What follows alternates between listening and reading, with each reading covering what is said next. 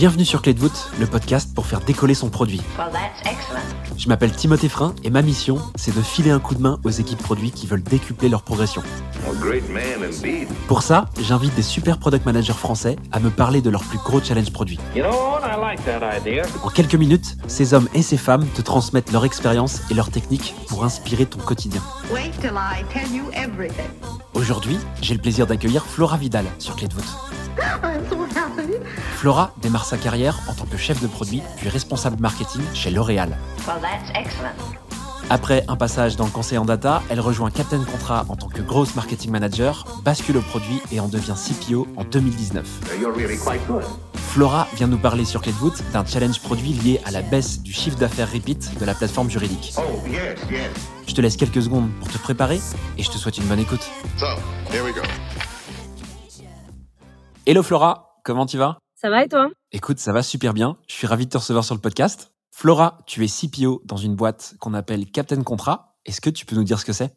Captain Contrat, notre mission, c'est de faciliter la vie des entrepreneurs en les libérant de toutes les contraintes administratives et notamment juridiques. Euh, donc, on est une plateforme qui permet de gérer toutes ces formalités des plus simples aux plus complexes, euh, comme la rédaction de contrats, comme notre nom l'indique.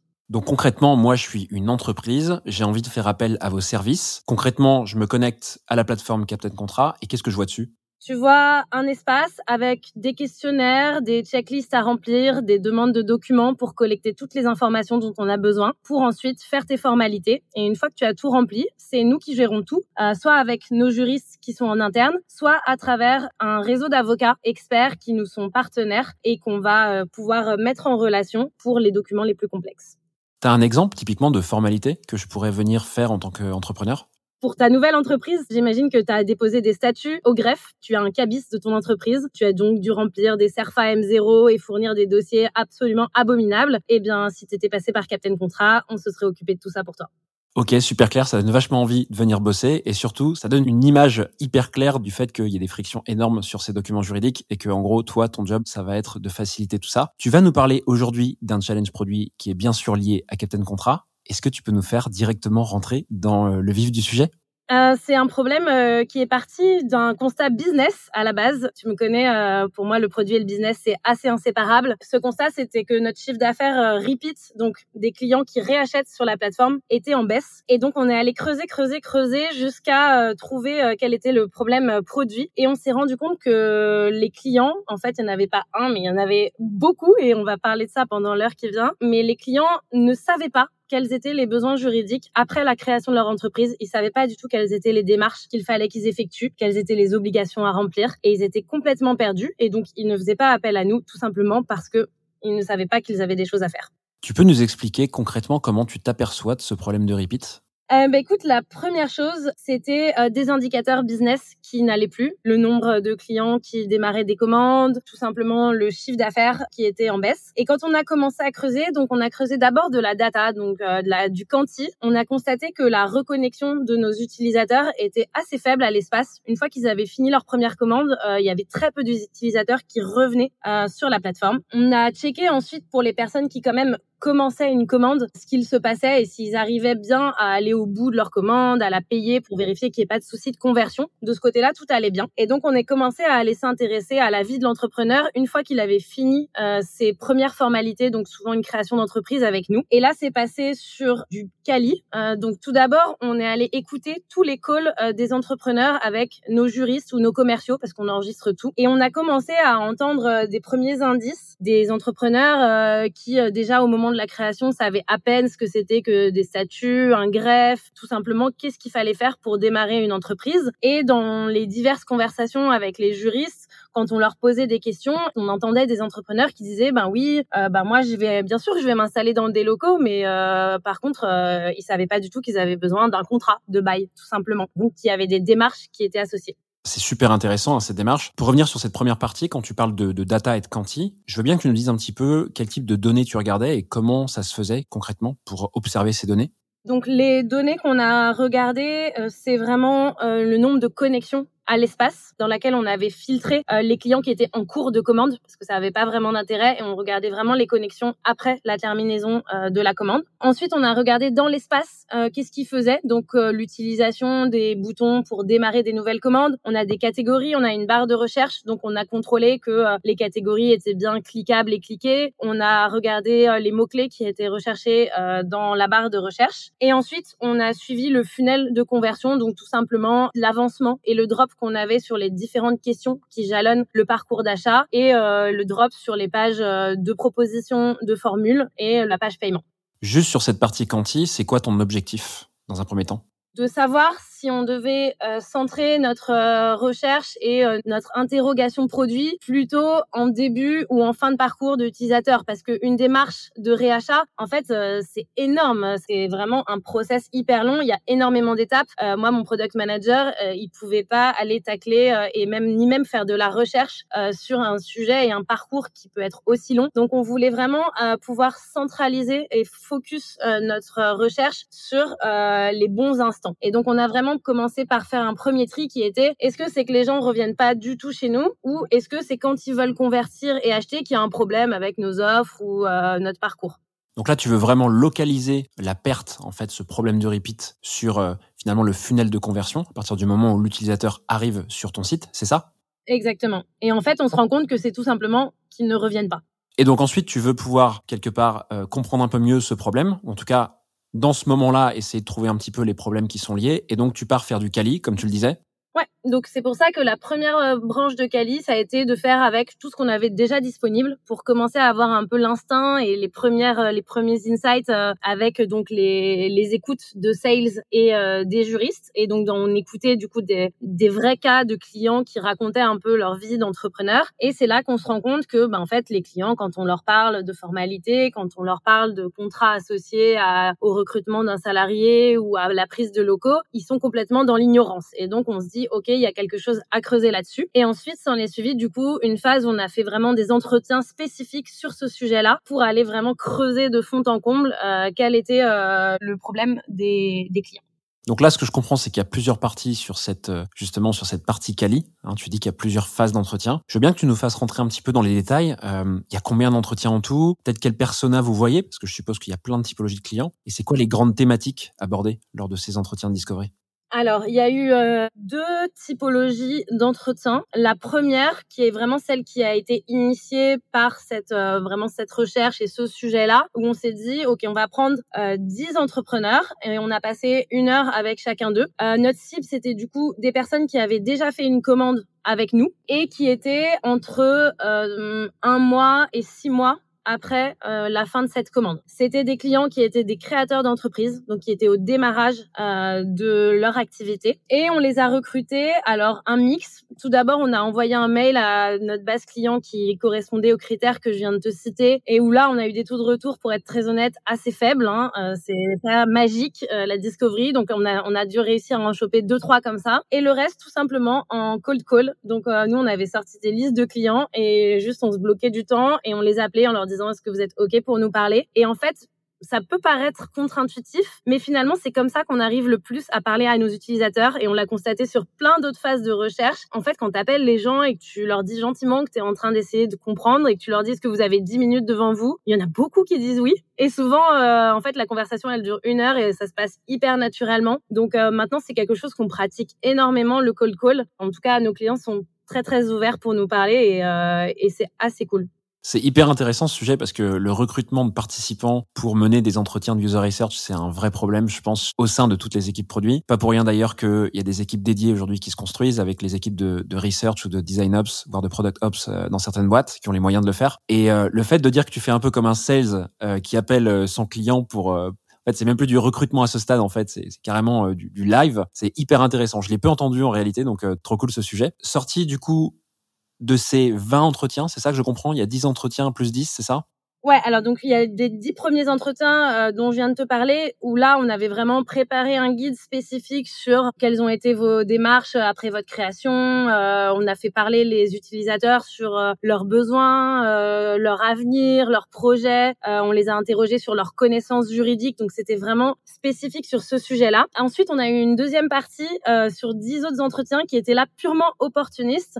c'était une autre discovery qui était en train de mener notre autre product manager avec des donc des gens en amont de la création d'entreprise, et qui les interrogeaient sur le type de contenu qu'ils aimaient consommer et comment ils, ils partaient à la recherche d'informations. Et en fait, on s'est rendu compte qu'il y avait plein d'éléments qui nous éclairaient euh, aussi pour notre sujet de repeat parce que ben, on s'est rendu compte que dans ces entretiens avec des prospects, donc des gens qui n'ont pas encore d'entreprise, euh, ben, en fait leur canaux de, de renseignement c'était Google, euh, qu'ils aimaient les formats hyper snackable, hyper faciles à consommer et pas des grands articles impossibles, qu'ils attendaient du coup de nous euh, certains types d'informations très spécifiques et on est allé chercher et puiser euh, dans euh, ces entretiens-là pour nous nous inspirer et faire la conclusion qu'en fait probablement que même une fois que ces gens sont devenus créateurs et sont passés clients chez nous, bah, en fait leur démarche de recherche de contenu elle est probablement toujours à peu près similaire et c'était quelque chose qu'on ne faisait pas du tout. Pourquoi tu décides de mener cette seconde phase de discovery plutôt avec des prospects que des clients? C'est un pur hasard. C'est juste que notre euh, product manager qui s'occupe de l'acquisition euh, et des prospects était en train de faire ça. Et elle nous a dit, ben, je pense que j'ai des insights qui peuvent vous servir. Et du coup, on est allé euh, s'intéresser et s'incruster dans ces entretiens. Ah, tu relèves un point important ici, c'est que c'est hyper important de garder le contact entre les différentes composantes d'une équipe produit, même si vous êtes sur des sujets ou des challenges différents. Là, tu vas euh, quand même nous expliquer que vous arrivez à résoudre le challenge euh, que tu développes en ce moment grâce à un autre chantier qui était en cours de route euh, sur un autre sujet. Quoi c'est pas exactement le sujet du podcast, mais euh, tu vois depuis maintenant six mois, une fois par mois avec euh, tous les PM, on va faire un déj ensemble où l'idée c'est juste de partager les insights de Discovery et les projets sur lesquels on est en cours et nos bonnes pratiques en tant que PM. Euh, et du coup, ça permet justement de créer de la conversation entre les squads et de s'assurer qu'on arrive à se transmettre les bonnes informations au-delà des synchros d'équipe qui sont quelque chose qu'on fait de manière hebdomadaire. Mais là, c'est vraiment un moment que pour les product managers et ils parlent du produit, mais de leurs différents bouts du produit. Trop cool. Revenons à nos moutons. Donc, tu fais tous ces entretiens de discovery grâce à un autre PM qui mène une autre euh, campagne de discovery. Tu t'aperçois qu'il y a des éléments à aller chercher chez les prospects qui vont pouvoir alimenter votre étude. Qu'est-ce qui se passe ensuite? Qu'est-ce que tu tires peut-être de cette euh, discovery-là comme, euh, comme bilan? Eh bien, en fait, du coup, de ces deux discoveries, on ressort avec à peu près une quinzaine d'insights, donc une quinzaine de problèmes qu'on a identifiés et qu'on a formulés. Déjà, ça a pris pas mal de temps, hein, parce que là, tout ce que je te raconte, je pense que ça s'est étalé sur euh, à peu près au moins trois mois. Donc, au bout de ces trois mois, on se retrouve avec une quinzaine de problèmes identifiés. Et là vient le moment, du coup, de les partager euh, et surtout de faire le tri, parce que, ben, évidemment, on n'allait pas tous euh, les traiter d'un coup. Et surtout, du coup, pour faire le tri entre ces problèmes, on sentait qu'ils avaient des niveaux d'importance différents les uns envers les autres. On avait du mal en fait à poser sur le papier et à se mettre d'accord tout simplement entre nous, euh, entre les cofondateurs, euh, l'équipe sales qui était impliquée parce que euh, du coup c'est les account managers qui s'occupent des clients, l'équipe des juristes et nous équipe produit. On était différentes parties prenantes et on se battait un peu pour se dire quels sont les problèmes les plus importants qu'il faut résoudre. Et là on a utilisé du coup un outil qui m'a été soufflé par Pierre Fournier que on n'a plus besoin de présenter, qui est du coup la la pyramide. Donc, ça s'appelle euh, une pyramide des niveaux logiques. Est-ce que tu peux nous expliquer en une minute comment fonctionne cette pyramide? Comment tu agences chacun des besoins et des problèmes euh, et comment on va l'utiliser euh, dans la suite bah, de cette résolution de challenge? On a écrit sur une ligne une case pour chacun des problèmes qu'on avait détectés. Donc, on a 15 cases alignées les unes à côté des autres. Et ensuite, on joue à regrouper celles qui vont ensemble et qui répondent aux mêmes besoins primaires de l'utilisateur. Une fois que les problèmes qui vont ensemble sont côte à côte, on passe à la ligne du dessus. Donc on commence à construire le dessus de la pyramide et on écrit du coup les cinq besoins qui sont associés. Chaque besoin est au-dessus de trois problèmes en moyenne. Ensuite, ce qu'on a fait, c'est qu'avec les parties prenantes, euh, donc vraiment d'un niveau boîte, avec les cofondateurs, avec les managers, on a choisi les besoins qui nous semblaient les plus prioritaires parce qu'ils étaient rattachés aux indicateurs qui allaient le plus mal ou parce qu'ils étaient rattachés à une vision qu'on a pour la boîte. Donc on a choisi deux besoins et on en a éliminé trois. Et ensuite, d'un point de vue produit pur, on pouvait pas vraiment travailler juste avec les besoins parce que ça reste des choses qui sont très larges et du coup c'est difficile de tirer des actions concrètes et des solutions à, à implémenter dans le produit juste à partir de ces phrases qui sont des besoins utilisateurs. Et donc on est redescendu sur la liste des problèmes et donc bah, deux besoins trois problèmes par besoin. On avait donc six problèmes qu'il nous restait à traiter en tant que product manager. Ok, donc cette sélection, en tout cas cette forme pyramidale, t'a aidé à euh, sélectionner, donc prioriser euh, la moitié des problèmes que tu avais euh, au début, si je comprends bien. Mais ensuite, il nous restait encore pas mal de problèmes et avec un seul product manager, bah, je pouvais pas tous les gérer d'un coup. Donc, qu'est-ce que tu fais ensuite pour prioriser et pouvoir continuer à te concentrer sur la résolution du problème initial qui est le repeat Le product manager, il est reparti du coup du bas de la pyramide, donc de chaque problème qu'on avait identifié. Il a descendu ces problèmes pour leur donner deux notes, un indice de confiance. Est-ce que ces problèmes étaient plus ou moins prouvés, avaient plus ou moins de data quali et quanti, avaient plus ou moins de feedback qui nous les avait prouvés pendant la discovery ou pas? Et ensuite, un indice d'impact, à quel point on pensait que la résolution de ce problème allait pouvoir avoir un impact positif dans notre repeat. C'est juste une autre forme de RICE euh, qu'on a adapté un tout petit peu à notre sauce, mais c'est simplement pour se dire dans quel problème je crois le plus et quel problème est le plus prouvé. Qu'est-ce qui ressort de cette petite euh, matrice, même si c'est un gros mot, de priorisation? Qui ressort, bah, c'est déjà un ordre dans lequel traiter les problèmes. Et la deuxième chose qui ressort, c'est que on a quand même certains problèmes où on se sent un petit peu plus fébrile, malgré euh, les 20 entretiens, malgré la data. Euh, certaines choses avaient des signaux plus faibles que d'autres. Et donc, on décide de faire un pas en arrière sur certains problèmes et de relancer encore un peu plus de discovery sur certains problèmes pendant qu'on avance sur la delivery d'autres problèmes. Le but là, c'est quoi? C'est finalement de valider que certains problèmes sont plus faibles que d'autres et donc du coup, à nouveau se concentrer sur moins de problèmes en euh, isolant les plus forts, c'est ça? Exactement. On isole les plus forts. On part sur de la conception et de la delivery sur ceux qui sont les plus forts. Et à l'inverse, on fait un pas en arrière et on relance des process de discovery sur ceux qui sont les plus faibles pour continuer d'apprendre et pour continuer d'avancer dans notre réflexion. Donc typiquement sur les 6-7 problèmes que tu avais isolés grâce à la pyramide au début, il y en a combien qui sont faibles et combien qui sont forts pour lesquels tu décides du coup de partir en delivery? On a donc isolé deux problèmes qui avaient un signal fort. On était vraiment convaincus de leur existence et convaincus de leur impact. Et donc, on est parti sur de la conception de solutions. Et on avait quatre problèmes où à la relecture, les signaux étaient quand même assez faibles et on a préféré se rassurer en repartant sur de la discovery. Et donc, on avait une roadmap de delivery et une roadmap de discovery pour mon product manager. Je pense que là, ce qui est intéressant, c'est peut-être de se concentrer sur euh, les étapes, en tout cas les problèmes qui sont partis en delivery. Qu'est-ce qui se passe une fois que tu priorises ces problèmes? D'ailleurs, tu peux peut-être nous les citer, les deux euh, problèmes qui ont été les premiers à être vraiment validés. Euh, Qu'est-ce qui se passe avec ces problèmes et quelle forme ça prend la suite? Premier problème, c'est qu'en tant qu'entrepreneur, je ne sais pas du tout quelles sont mes obligations, les implications juridiques de mes actions. Et le deuxième problème, c'est que je ne sais pas où chercher l'information. Donc voilà les deux problèmes qu'on a identifiés. Et ensuite, on part sur des process de conception, tout ce qui est de plus classique pour euh, des product managers et euh, je pense euh, tous tes auditeurs. Donc un travail du product manager main dans la main avec le product designer, un double diamant pour diverger sur plein d'idées de solutions et plusieurs idées de mécanique qu'on pourrait mettre en place et ensuite une phase de convergence pour se mettre d'accord sur une solution pour chacun des problèmes. Le point intéressant, en tout cas, qu'on a eu sur ce projet, qu'on n'a pas systématiquement, c'est qu'il y a vraiment eu une co-construction des solutions avec des parties prenantes et on a abouti sur des solutions qui n'étaient pas que du produit, puisqu'on a impliqué les sales et le CRM dans notre démarche de solution. Et donc, notre product manager, il gérait à la fois des solutions pur produits, pur applicatifs à développer et à la fois la coordonnée des solutions qui étaient mises en place côté sales et côté CRM. Donc, il y a eu un vrai travail euh, de squad qui s'est manifesté sur ce projet-là, encore plus visible que sur d'autres sujets. Une fois que tu as euh, mis en place tous ces sujets, que c'est parti en délivré comme tu le disais, je pense que ce serait super intéressant que tu nous dises quel impact toute cette résolution a eu sur euh, bah, la solution euh, que vous avez mis en place finalement et qui est visuellement disponible pour vos utilisateurs.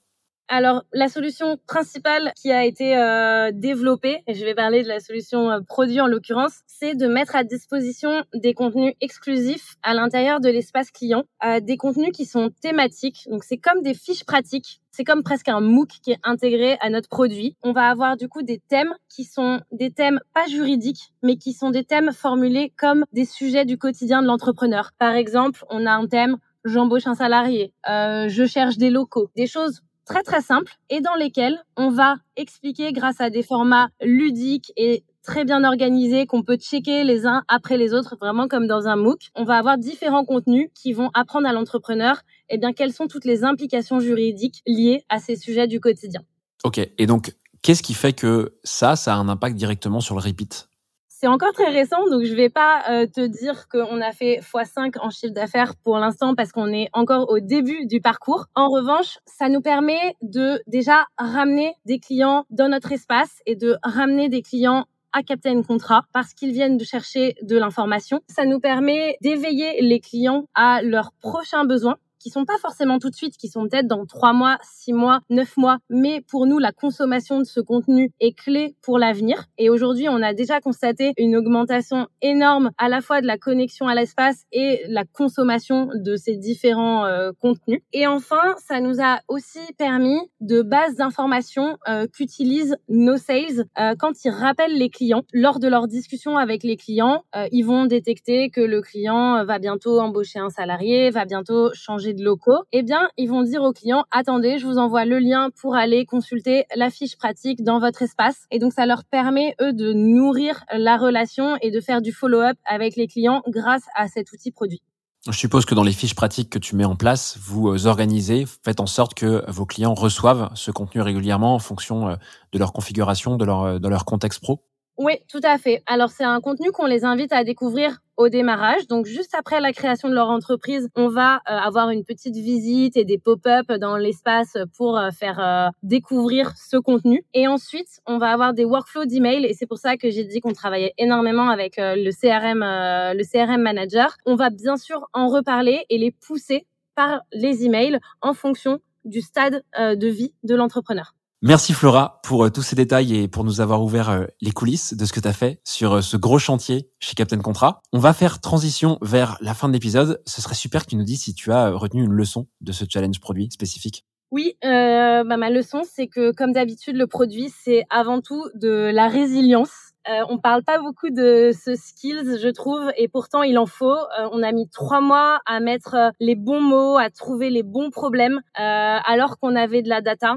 donc c'est pas toujours si évident. Et on a aussi accepté de s'engueuler beaucoup avec toutes nos parties prenantes pour réussir à se mettre d'accord. ça n'a pas toujours été évident de communiquer les résultats de nos discovery à nos cofondateurs, au head of sales, à la personne du customer service, parce qu'on a pas toujours le même vocabulaire. On a tous un peu nos idées euh, préconçues et, euh, et c'est pour ça qu'on j'étais beaucoup parlé de formalisme au début et de cette pyramide qui nous a aidé à poser les choses à plat. Avant d'arriver à cette structure parfaite, on est passé par beaucoup de moments imparfaits. On va passer à la toute dernière partie de l'épisode qui s'appelle les questions flash. Alors, je vais reprendre un petit peu ce que c'est pour les gens qui connaissent pas. C'est super simple. Je vais te poser quatre questions auxquelles tu vas pouvoir répondre le plus rapidement possible. Est-ce que tu es prête? Yes.